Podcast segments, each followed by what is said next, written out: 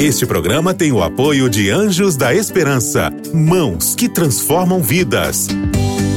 Para saber mais, ligue para 12 21 27 30 30.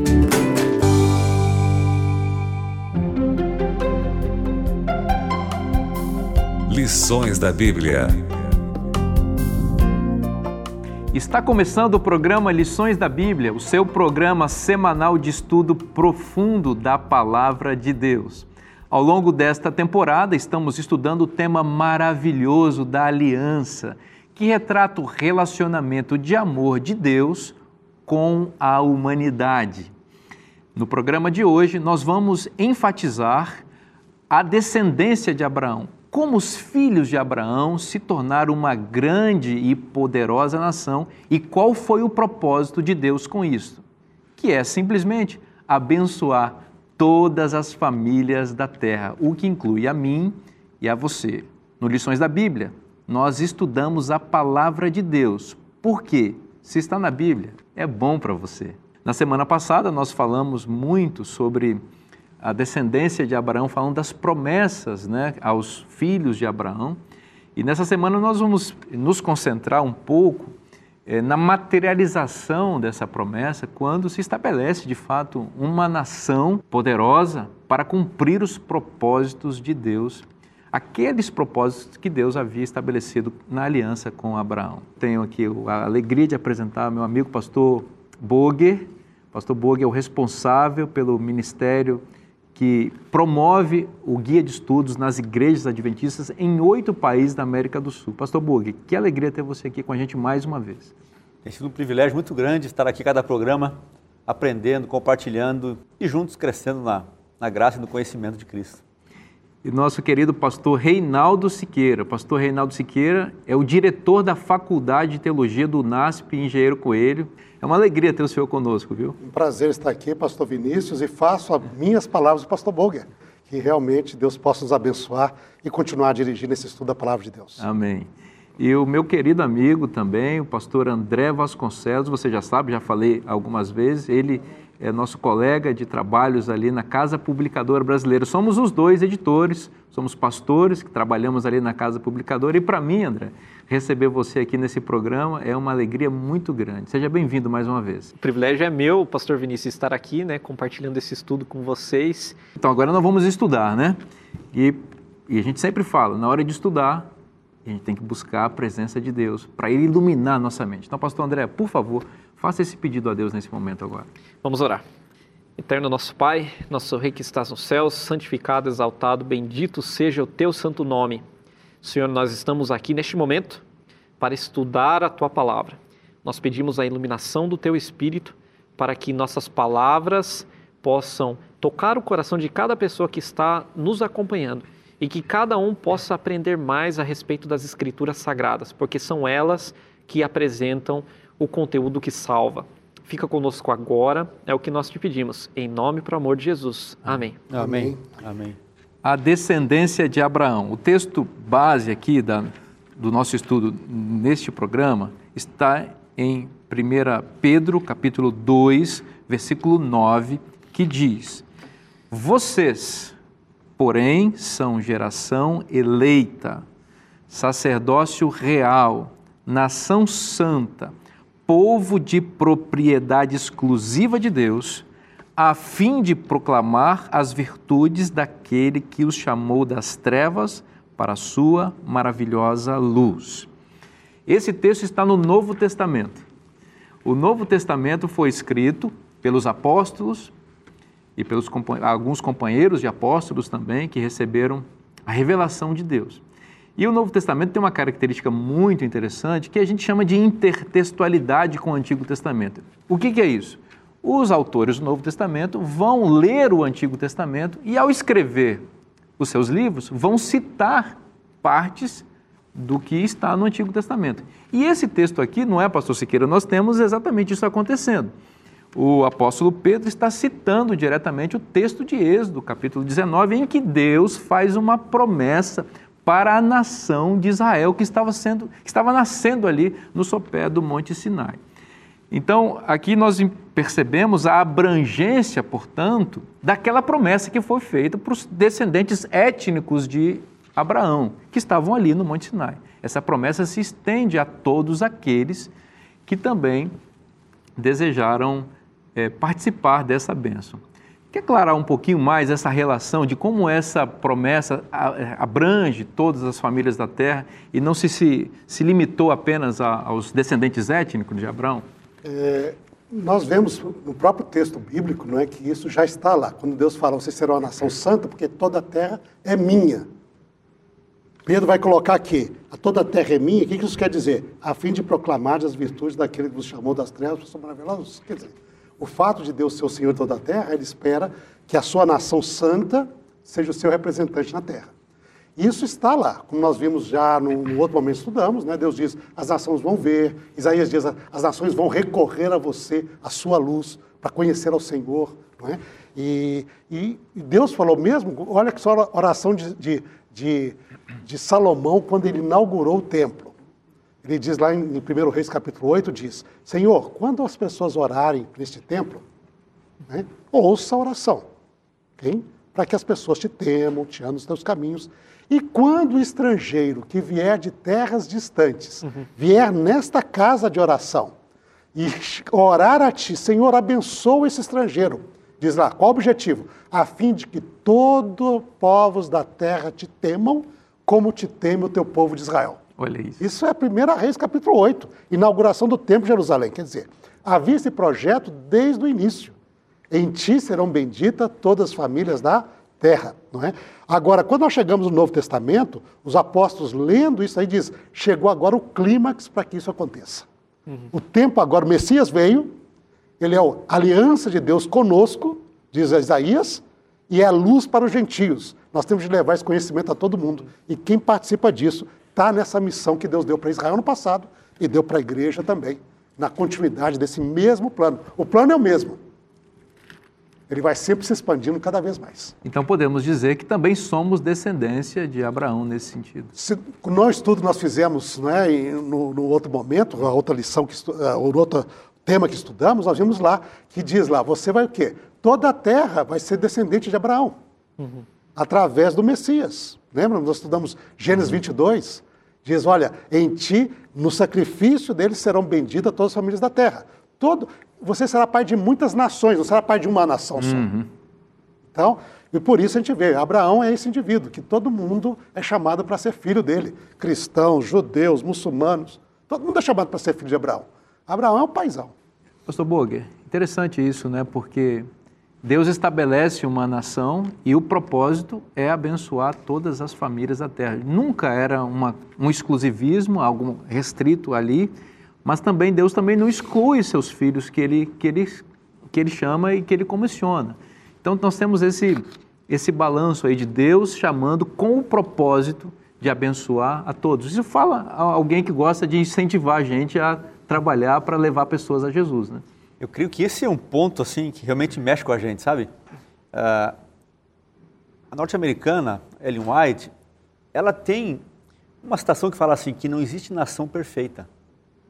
Todas têm que aprender uma com as outras, mas todas precisam chegar em Cristo para ter essa unidade de perfeição. Uhum. Então, isso ajuda a gente também como, às vezes, portador, conhecedor de alguma crença que está com um paradigma, como pastor isso, um filtro uhum. na Bíblia, acaba crendo, não, esse é o meu ponto de vista, eu creio assim, a gente tem que estar aberto a pensar, não, o outro não está errado, está certo. A gente tem que ter essa, essa compreensão ampla de aprender a ouvir. Uma estratégia da missão, de compartilhar, é não confrontar. Isso é um princípio básico, quando você aqui tem o texto, né? Para compartilhar a palavra. Escute, aprenda, faça perguntas, observe. Não de... Quem convence e transforma tudo é o Espírito Santo. Nós temos que ir mostrando juntos na Bíblia lendo, analisando. Mas quando a gente chega logo num confronto, veja, o princípio é: temos que aprender com todos, em Cristo é nosso alvo. E quando a gente tem essa compreensão e essa estratégia, a gente não ofende, a gente não magoa, a gente não bloqueia o outro. Você pode até conhecer e achar que tem uma verdade, mas se essa verdade não for lidada com compreensão, com amor, com espírito, ele que transforma, ele que convence. Então, quando a gente olha é, essa situação toda, não é para deixar ninguém assim pensando que é o dono de um conhecimento. Dono da verdade. Da verdade. Isso, essa arrogância, às vezes, que acontece, isso já é um bloqueio. É um bloqueio. Como igreja, isso também pode nos tocar, Claro, não é? sim, tem muita gente, não, eu tenho a verdade, eu conheço a verdade, mas se, se a minha verdade ela é colocada com falta de amor, ela se torna uma, sem relevância, uma inverdade, ela não tem efeito. Então, acho que nesse contexto todo, aprender com todos. E quando eu vejo que, puxa, aquilo me chocou muito, não existe uma nação perfeita. Todas precisam chegar a um em Cristo. Aí sim, vamos estar no lugar certo. É verdade. Aqui na- no nosso guia, na, na, na sessão de domingo, é destacado o verso de Deuteronômio capítulo 7, verso 6, que diz assim: Porque vocês são povo santo para o Senhor, seu Deus. O Senhor, seu Deus, os escolheu para que de todos os povos que há sobre a terra, vocês fossem o seu povo próprio. Então a gente volta na, naquela questão de que Deus escolheu Israel para um propósito de abençoar. Eu, eu já enfatizei em alguns programas anteriores que na Bíblia eleição é sinônimo de missão, e Israel tinha uma missão bem definida. Aqui a expressão seu povo próprio, também nós já comentamos em algum programa anterior, é, que é o termo segular, que aparece lá em Êxodo capítulo 19, verso 5, verso 6 também. É muito interessante porque aqui retoma a ideia da aliança novamente, né? Porque esse termo é, aparece, por exemplo, em, textos antigos, como textos ugaríticos, para se referir ao vassalo que é amado, que é, é, é precioso aos olhos do Senhor. Então, veja, tem um contexto pactual. E dentro dessa aliança, assim como Abraão, o povo de Israel tem uma missão de ser um canal de bênção, de abençoar a todas as famílias da terra. A gente nunca pode perder esse ponto de vista, que Israel foi escolhido para ser bênção e abençoou. E abençoou. De Israel veio a lei de Deus. De Israel vieram os profetas. De Israel veio o Messias, que trouxe salvação para todos. Então Israel abençoou a todas as nações. E nós poderíamos aqui elencar ainda muitos outros pontos, mas o fato é: Israel falhou em alguns pontos de sua missão? Falhou, assim como todos nós falhamos. Mas Israel abençoou a todas as nações? Abençoou. Lembrar que até o Novo Testamento também veio na maioria dos escritores, são, são deles. Né? Até o Novo Testamento. Com certeza. Meus amigos, aqui chegamos a uma conclusão de que Deus tinha um propósito. Acho que nós vamos dividir, pastor Siqueira, assim, ó, o porquê e o para quê, e que são coisas diferentes, né? Agora, vamos dizer por que Deus chamou, a causa, que é, um, é uma nuance diferente. Eu acho que isso tem uma coisa boa para falar aí para gente. Ah, eu creio, pastor Vinícius, que está aqui, quando nós lemos o texto de Deuteronômio 7,6, diz lá que Deus escolheu para que fosse o seu povo próprio, uma nação santa. Mas é interessante que na continuação ele explica esse porquê. Esse é o para quê para ser uma nação santa, esse, essa função de missão, né? Mas diz, mas por quê? Aí diz assim: Não vos teve o Senhor afeição, verso 7, continuando, lá na sequência. Nem vos escolheu porque fosseis mais numerosos do que qualquer o povo. Vocês não eram, porque vocês eram menor, menorzinho de todo mundo. ok? No verso 8 diz: E também, é, mas o Senhor vos escolheu porque vos amava, e para guardar o juramento que fizera a vossos pais. O Senhor vos tirou com mão poderosa, vos resgatou da casa da servidão, do poder de Faraó, rei do Egito.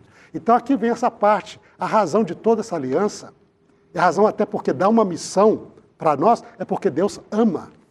Ama aquele com quem está em aliança e ama os outros que podem ser abençoados. Não é? Mas a razão básica é amor.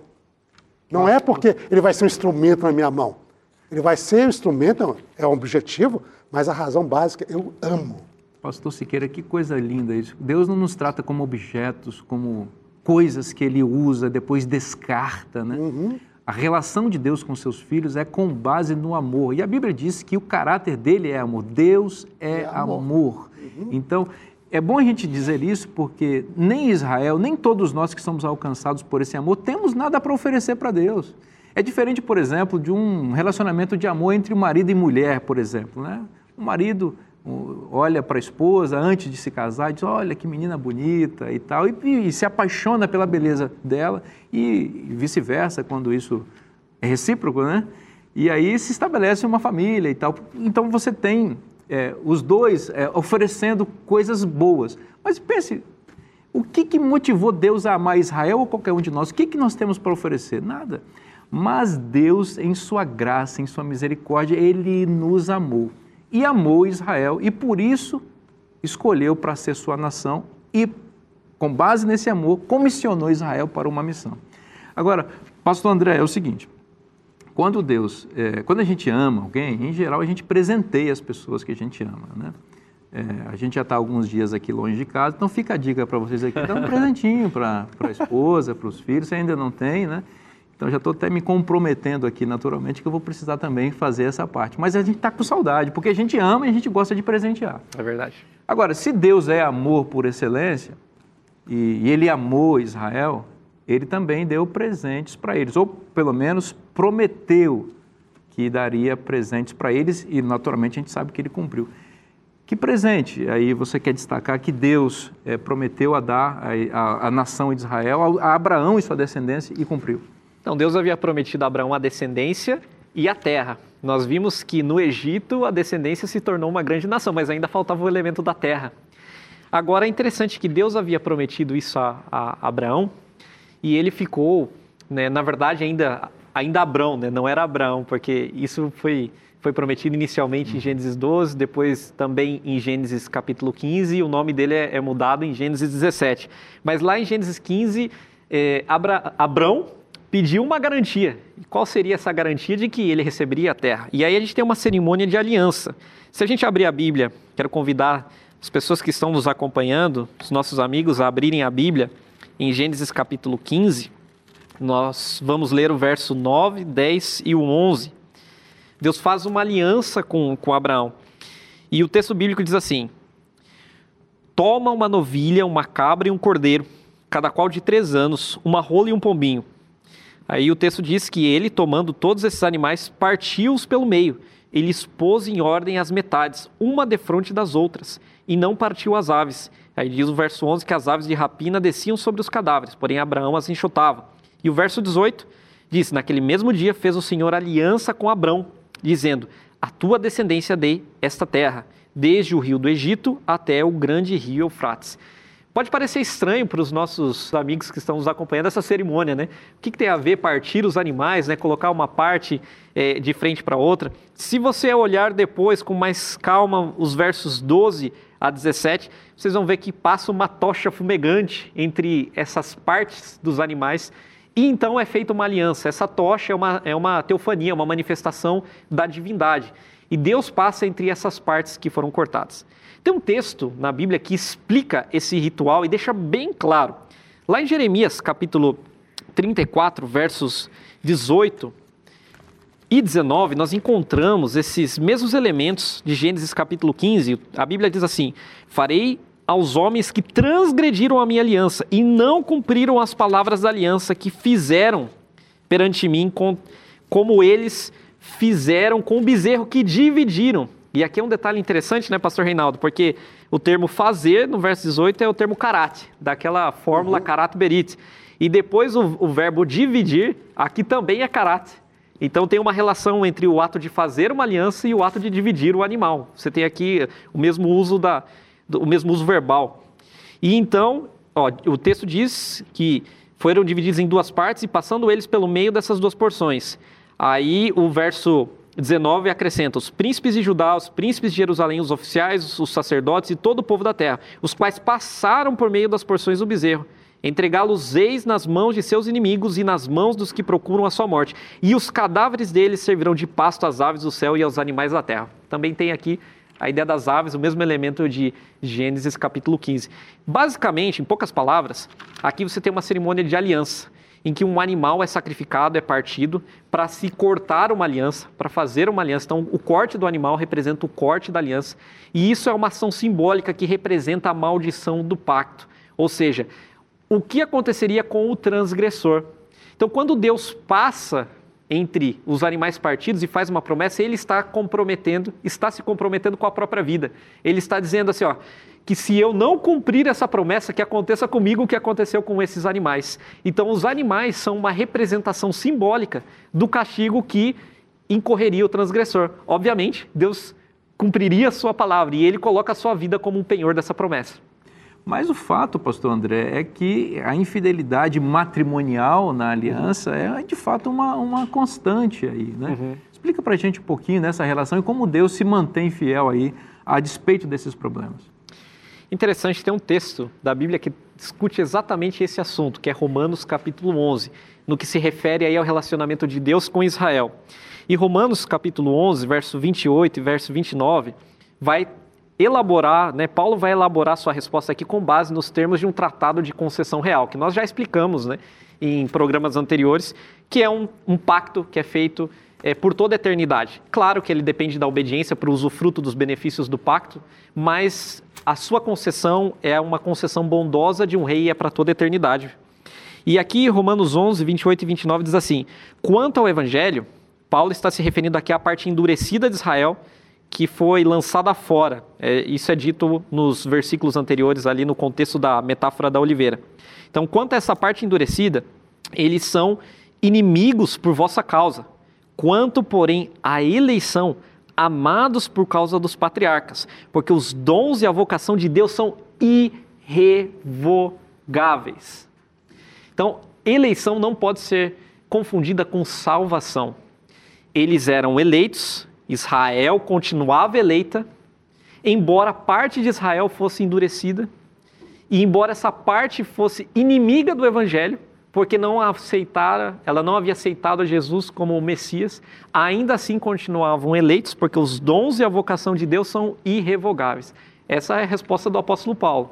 Agora, pastor Siqueira, Deus vai lidando com esse problema aí da infidelidade ao longo de toda a história da humanidade. E a gente entende exatamente a, a, a importância desse tema. Deus lida com a sua fidelidade, mantendo-a naqueles que sobram, que se mantêm fiéis àquilo que ele prometeu aos antepassados. Né? Quando você lê o livro de Isaías, diz: se o Senhor não nos tivesse deixado um remanescente, nós seríamos como Sodoma e Gomorra, totalmente destruídos. Mas nós não estamos totalmente destruídos, por quê? Porque Deus é fiel, Ele vai trabalhando no coração daqueles que, mesmo no meio do povo, é, se o povo ainda não ouve a voz de Deus, sempre há alguns. Alguns. E Ele vai trabalhando. E o remanescente, segundo Paulo, é interessante isso. Você vai em Romanos 11 e diz: Deus não rejeitou o seu povo, hein? que de antemão escolheu. Aí ele usa o exemplo que você acabou de mencionar. Hein? E diz: é como o tempo de hoje é como nos dias de Elias. Ele falou: ó, acabou, só eu. Diz: uhum. não, tem sete mil. Daí Paulo vai dizer lá no verso 5 assim também hoje permanece um remanescente segundo a eleição da graça. Que é quem? Era Paulo, era Pedro, era João, era Tiago, era os três mil que batizaram em Pentecoste, todos eles judeus. judeus. E tem que lembrar que o primeiro não judeu que se batizou foi Cornélio. Isso é Atos 10. São se batizava a cada dia, quer dizer, houve, ainda que a nação. Sacerdotes, fariseus. Sacerdotes, fariseus que aceitaram o evangelho, diz, apesar da nação como um todo não ter aceitado o Messias, e a liderança ter atuado contra, havia muita gente em Israel que aceitou. Este é o remanescente. E para Paulo isso é o sinal da fidelidade de Deus. Doutor é, ele mencionou, o pastor Siqueira mencionou aqui o remanescente que vai até o final. Então tem um remanescente no fim também. E é interessante que esse remanescente do fim, que aparece ali em Apocalipse capítulo 12, versículo 14, 12 17, 14, verso 12, não é? é, ele tem a mesma característica ao longo da história, né? Deus não mudou e também aqueles que entram em aliança com ele são os mesmos. Sem dúvida. É interessante que nosso guia aqui ele coloca que o ponto crucial é que Deus não rejeitou ninguém em massa. Gálatas 3, 26, 27, 28 até o 29. Parece que ele fecha o conjunto aqui nesse contexto todo da missão, porque nós somos realmente é, filhos de Deus mediante a fé em Cristo. Aqui ele reforça a ideia de que todos foram batizados em Cristo, revestidos dele. Agora, aqui está algo interessante para um contexto tão atual que a gente vive. Há muita discussão de pessoas, homem, mulher, raça, uhum. isso, aquilo tudo. Está aqui o texto, verso 28. De sorte que não pode haver judeu, nem grego, nem escravo, nem liberto, nem homem, nem mulher, porque todos vós sois um em Cristo. Opa. Todos são um em Cristo. E aí, o texto que é fantástico, já foi citado várias vezes em lições em momentos anteriores, e se sois de Cristo, também sois descendentes de Abraão, herdeiros segundo essa promessa maravilhosa. Maravilha. Agora, o remanescente é o Israel espiritual. É um Israel regido por Cristo. Então, nós temos o elemento Israel espiritual. Vamos aclarar o que significa exatamente essa expressão, pastor Siqueira? Eu acho que essa é uma expressão importante, não é? E nós temos de compreender-a biblicamente. Porque, infelizmente, na história da, das religiões, ela foi muito mal usada. Quando muitos cristãos usam a palavra Israel espiritual, ele coloca nessa expressão a dicotomia grega de oposição carne versus espírito. Então, eles compreendem Israel espiritual é o carnal é o descendente étnico, étnico, de Abraão, que foi rejeitado. O espiritual é aquele que é só descendente no espírito, pela fé. Não é? Então, é, esse espiritual tomou lugar do carnal. Mas na Bíblia não existe essa dicotomia. Isso é algo estranho à Bíblia. Não, é? não existe carne versus espírito. Não existe isso. O ser humano é um só. Então, o que é um ser carnal e o que é um ser espiritual na Bíblia? O ser carnal é aquele que abandona Deus e anda na fraqueza e no pecado que caracteriza a sua carne. O ser espiritual é o mesmo ser humano, mas que se submete a Deus e por isso tem o Espírito Santo. É um ser cheio do Espírito. Então, o que é um Israel espiritual? Não é questão de origem, é uma questão de relacionamento com Deus. Judeus que aceitaram o plano de Deus eram Israel espiritual. O objetivo de Deus nunca foi excluir ninguém, foi incluir todos. a todos, porque esse é o Pai que ama. Que coisa linda isso, que coisa linda isso. Um só rebanho e um só pastor. Esse sempre foi o grande objetivo de Deus. Nós estamos estudando aqui, e como eu disse no início, estamos nos banqueteando com a palavra de Deus. Eu espero que essa também seja a sua experiência. Pegue sua Bíblia, Continue estudando, porque Deus tem uma aliança com você e Ele quer mantê-la com você. Seja fiel também a essa aliança, porque Ele vai congregar você nesse rebanho maravilhoso que Ele está unindo agora. E nós vamos ter o direito e o privilégio de viver com Ele para sempre. Aqui no Lições da Bíblia, você já sabe, a cada semana um tema extraordinário da Palavra de Deus. Por que, que a gente estuda a Bíblia? Porque a gente sabe que se está na Bíblia, é bom para você.